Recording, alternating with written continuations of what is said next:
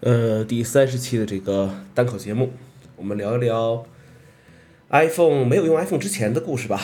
啊，这个样子啊，为什么会聊到这个问题呢？呃，前两天送去改装的这个 iPad 啊，iPad 已经返回来了。那么当年有一台 iPad 和一个黑莓手机，那就是很拉风的一个状态了。现在呢，依然还记得怀揣着一千块钱啊，站在电脑城的一个柜台前，准备去买一个 iPad Shuffle 的那个下午，在柜台前面呢徘徊了将近半个多小时啊，依然还是走了。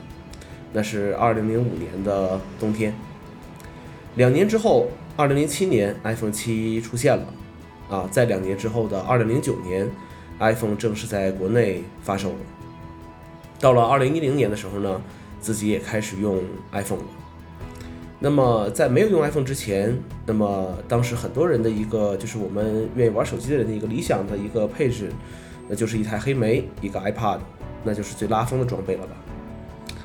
呃，黑莓 BlackBerry 啊，当年看到黑莓的时候，呃，被它吸引的点呢，其实就是那个全键盘啊，在那个时代，诺基亚为王的时代啊，嗯，也有一些触屏的手机啊。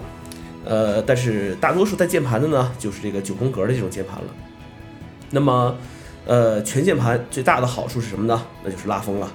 拿出来之后，很多人都会认为那是一个计算器。呃，输入文字也很方便啊，在那个网络不好、靠短信的年代，那也是效率的一个代表了。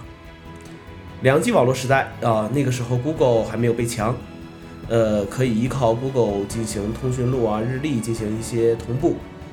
呃，这个当时肯定不知道比那个时候的功能机要好多少，但是很多东西呢，依然需要靠电脑去搞定。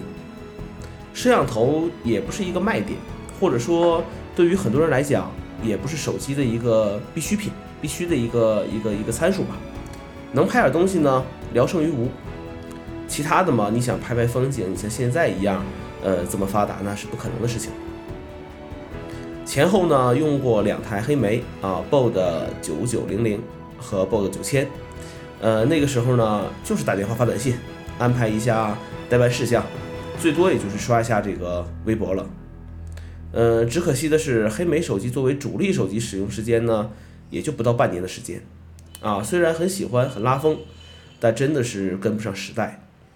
直到二零一二年啊黑莓发布了这个 BB 十的系统。但是没有了全键盘的黑莓还是黑莓吗？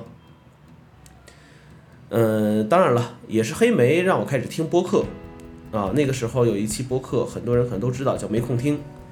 呃，这个也是在若干年之后自己要去做播客的一个一个引子吧，啊，一个引子吧。对于硬件来讲呢，现在也就是偶尔拿出来啊玩一玩，怀念一下，怀念一下以前的日子啊，那些自己年轻的时候。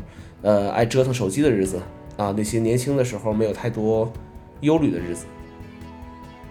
嗯，对于 iPad 来讲的话呢，最开始的话呢是一个广告片。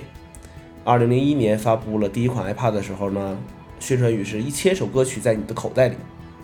当然了，直到现在我也没有一千首歌曲，但是拥有一个大容量的移动设备、存储设备呢还是很实用的。啊，别人都用 U 盘或者移动硬盘的时候，你掏出一个 iPad 来当移动硬盘。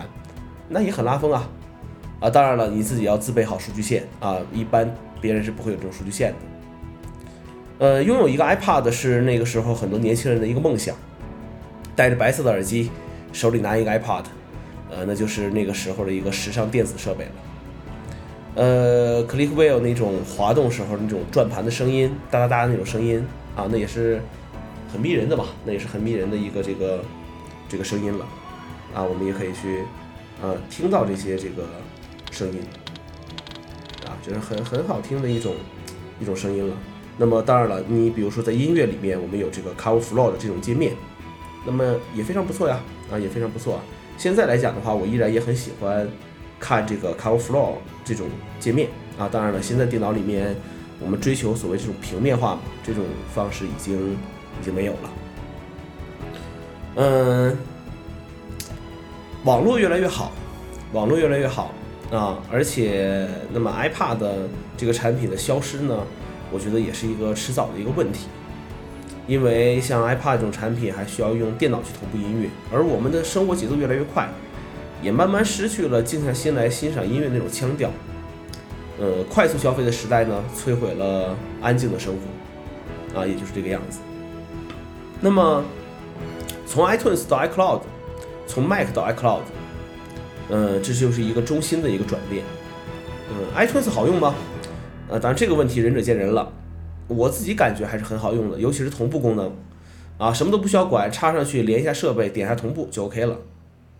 呃，当然了，我依然希望苹果赶快把 iTunes 拆分吧，一个一独立的音乐软件，一个视频软件，一个同步软件，拆成这三个也就可以了，也就可以了。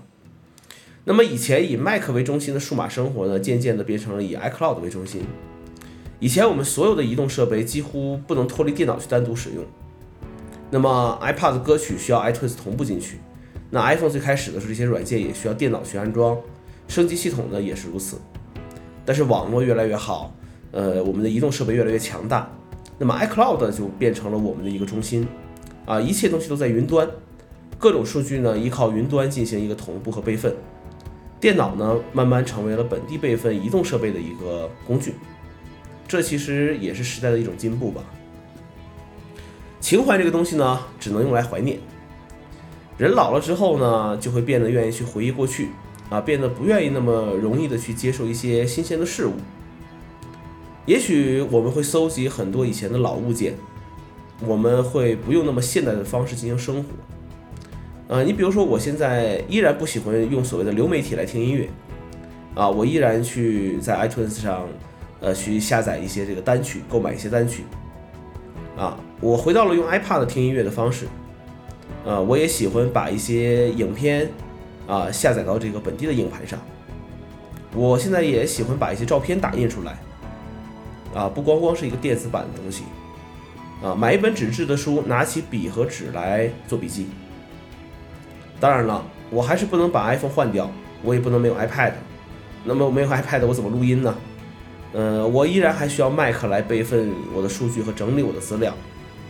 走在街上的时候呢，我还是需要戴着蓝牙耳机，而不是戴着一副有线的耳机。我们不能脱离这个时代的科技，但是呢，我们可以让我们的生活呢变得慢一些啊，节奏上慢一些，这个样子。呃，有时候想一想，我们的移动没有被这个移动设备捆绑这么紧密的年代啊，在这个 iPhone 之前的时代。其实这种生活也是也是蛮好的。好了，那就是今天的这些节目啊，谢谢大家的收听，我们下期再见。